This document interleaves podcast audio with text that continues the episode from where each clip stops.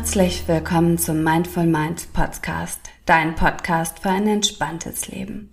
Ich bin Sunita Ehlers, Yogalehrerin, Ayurveda-Beraterin und Ausbilderin aus Hamburg und ich freue mich wie wahnsinnig, jetzt mit dir durchzustarten in ein entspanntes, glückliches Wohlfühlleben.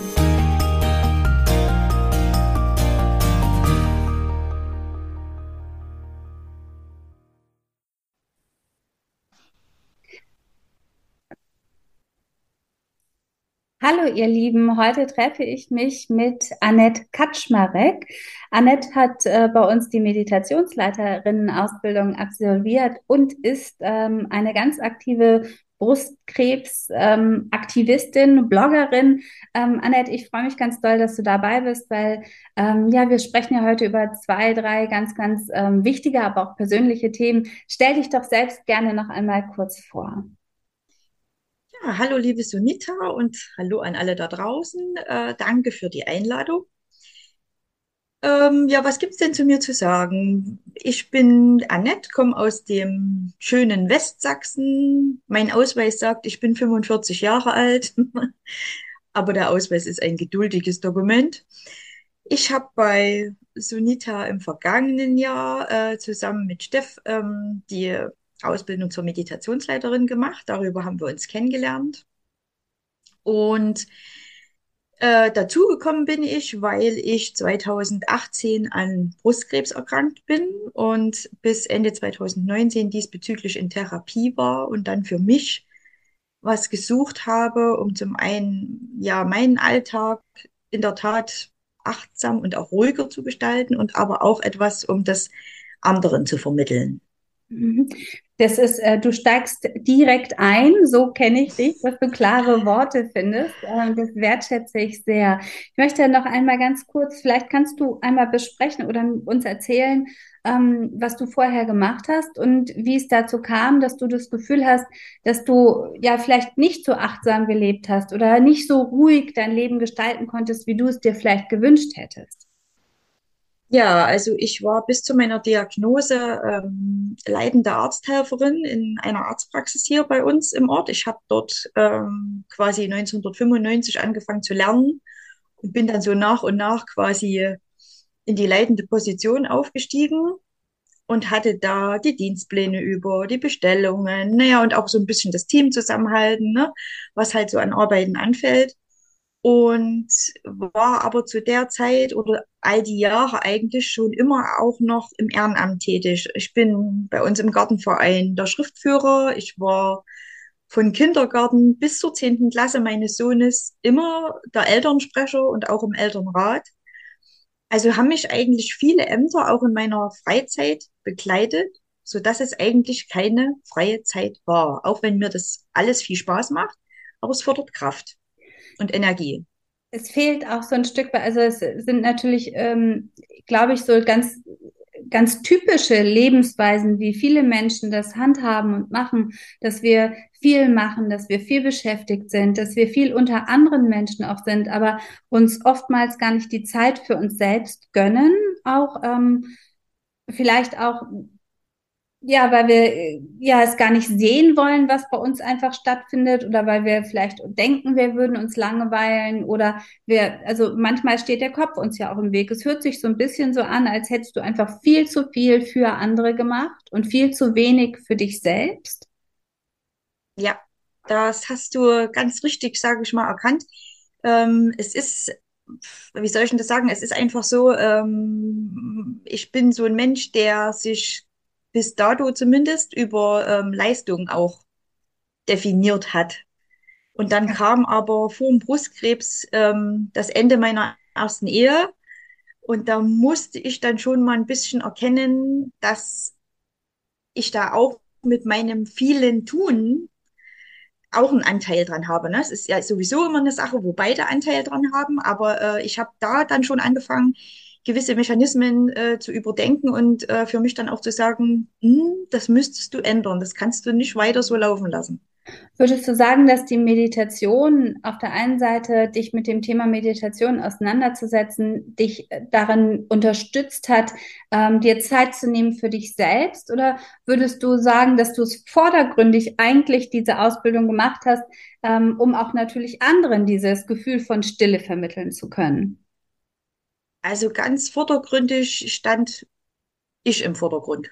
Mhm. Also das muss ich ganz ehrlich sagen. Ähm, es ging mir persönlich erstmal darum, die vielen verschiedenen Techniken, die wir bei euch ja auch gelernt haben, erstmal für mich kennenzulernen äh, und die für mich auch zu testen, zu gucken, was ist für mich das Richtige, ehe ich dann damit äh, quasi in meinen Freundeskreis und weiter nach außen gegangen bin. Aber erstmal ging es in der Tat um mich. Und wie fühlt sich das an, wenn man so nach Jahren und ich kann, ich, äh, ja, ich habe ja schon auch äh, über, äh, oder du hast es schon gesagt, ich habe auch schon oft drüber geredet, ich bin 48 und ich habe früher auch so viel gemacht. Ich bin ja geflogen, ich habe ähm, viel auch ehrenamtlich gemacht, immer wieder.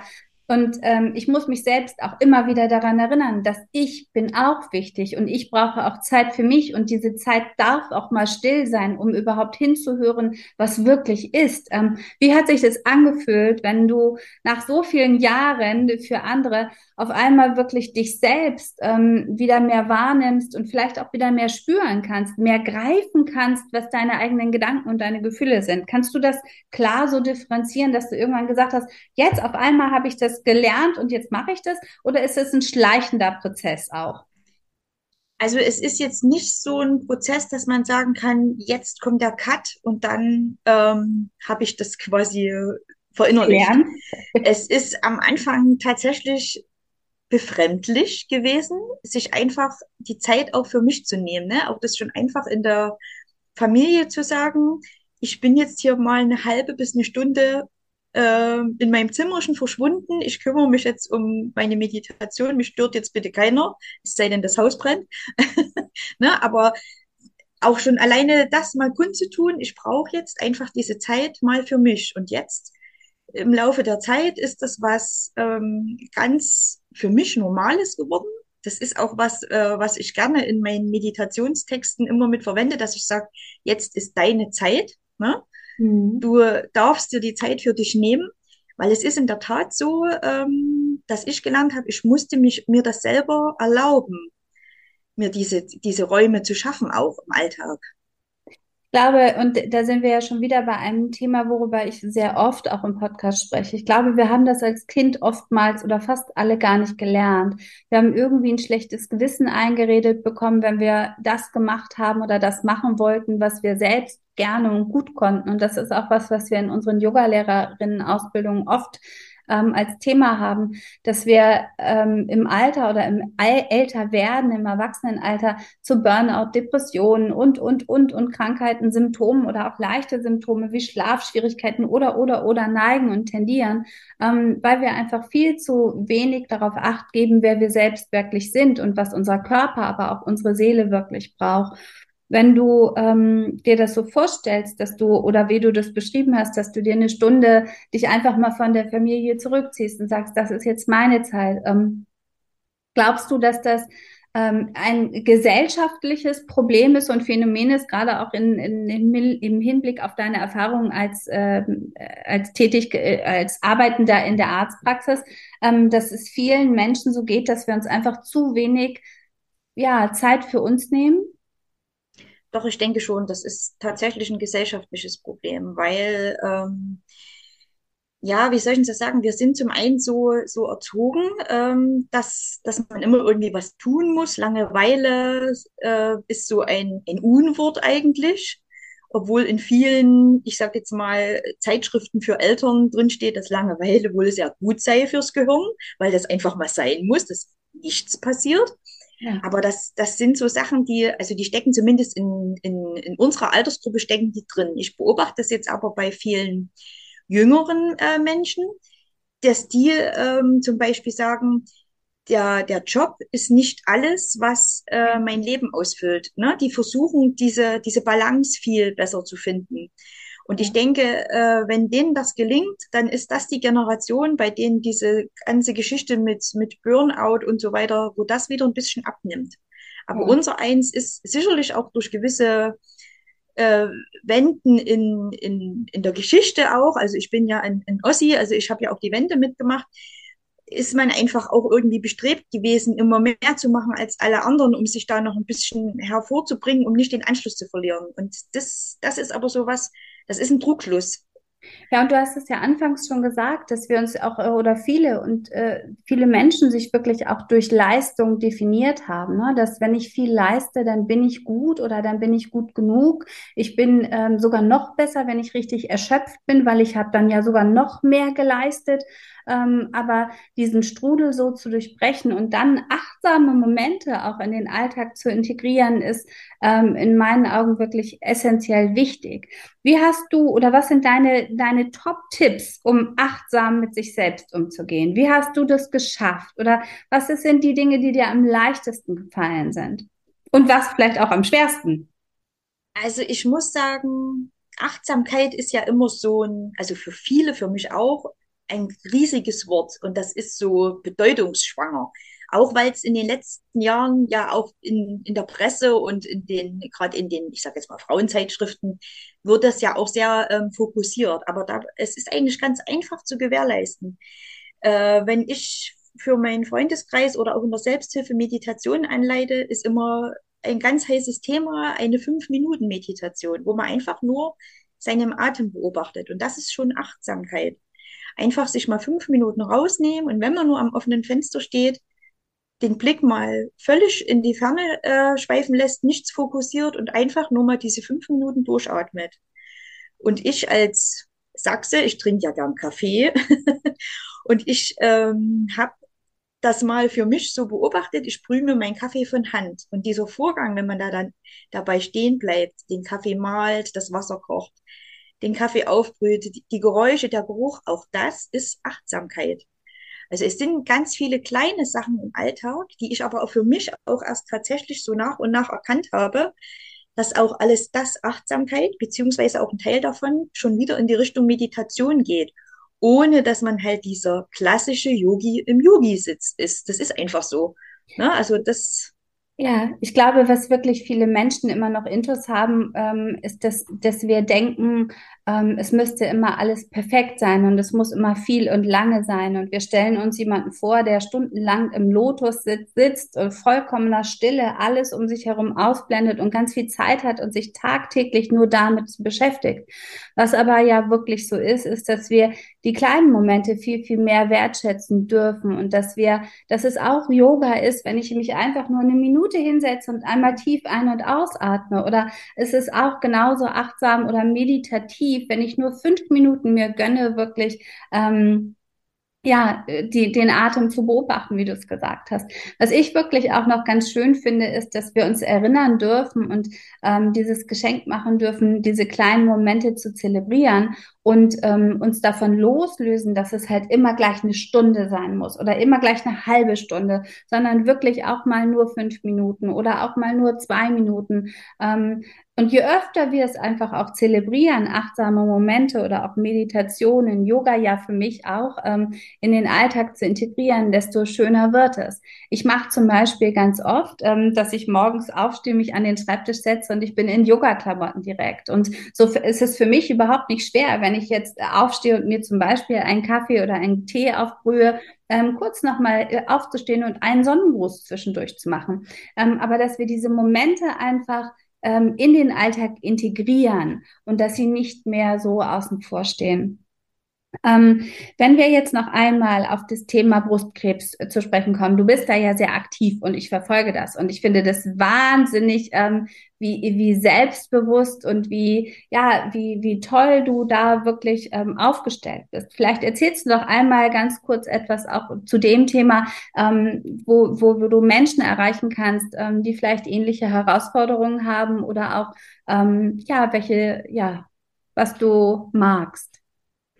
Ähm, ja, also ich muss sagen, hatte ich ja eingangs schon gesagt, dass ich äh, jemand bin, der immer zusätzlich zum Job noch sehr viel gemacht hat. Und mir hat in meiner ersten nach dem Brustkrebs die Psychologin gesagt, ähm, sie sei ganz ehrlich zu mir und ähm, sie hat den Eindruck, wenn ich den Brustkrebs nicht bekommen hätte, wäre ich mit 200 Sachen in den Burnout gerast.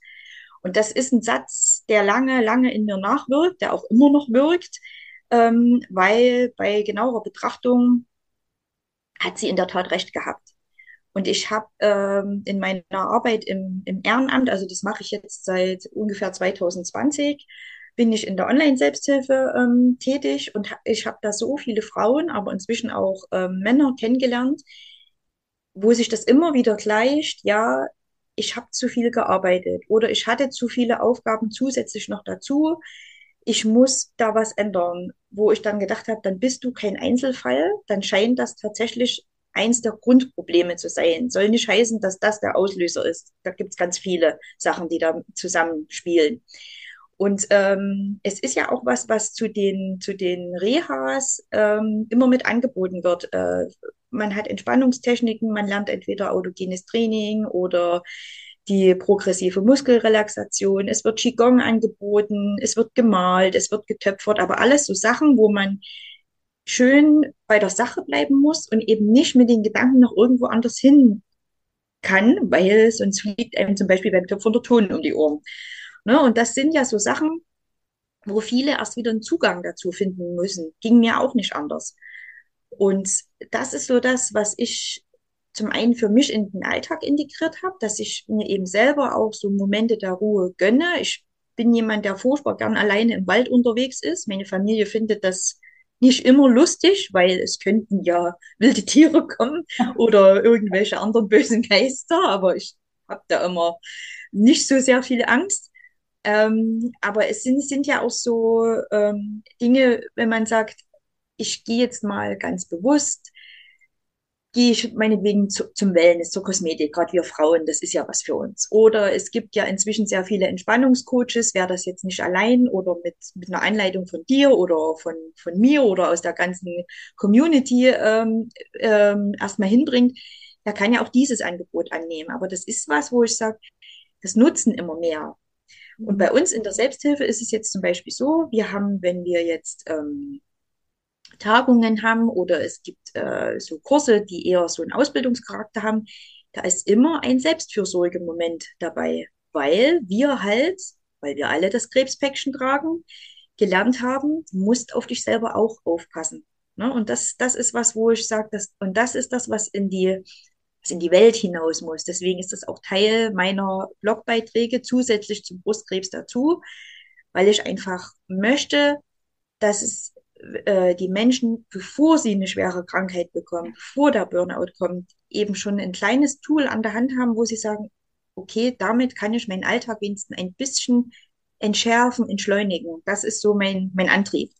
Ja, ganz, ganz ähm, wichtiges und äh, tolles Thema. Und ähm, ich finde das wirklich unglaublich bereichernd, auch wie offen du damit umgehst. Und ähm, ja, danke dir wirklich für dieses Gespräch und äh, kann abschließend nur sagen, dass es genau das äh, ist, was ich auch empfinde. Wir alle sollten uns viel, viel mehr Momente gönnen der Selbstfürsorge, der Zeit für uns selbst und ähm, das können ganz, ganz unterschiedliche Sachen sein. Das muss ja nicht zwingend Meditation, Yoga, Achtsamkeit sein, wie du es gesagt hast, Töpfern oder ein schöner Sport oder ein schöner Spaziergang im Wald und ähm, ja, einfach auf uns Acht zu geben. Danke, dass du dabei warst.